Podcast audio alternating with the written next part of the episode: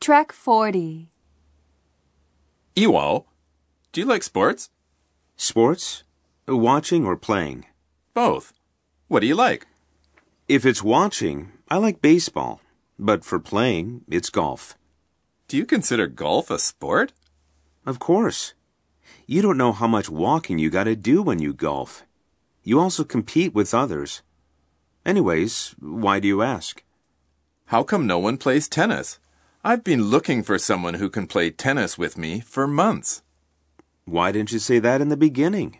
I was on the tennis team in high school. You were? Great. You must be really good then. Would you want to play with me? Well, I said high school 20 years ago. I haven't played since, but maybe I could try. Cool. What about this weekend? Saturday's not good 'cause I'm playing golf. Oh, Sunday is also out 'cause I'm getting together with friends to watch the baseball game on TV. Okay, I'll just find someone else.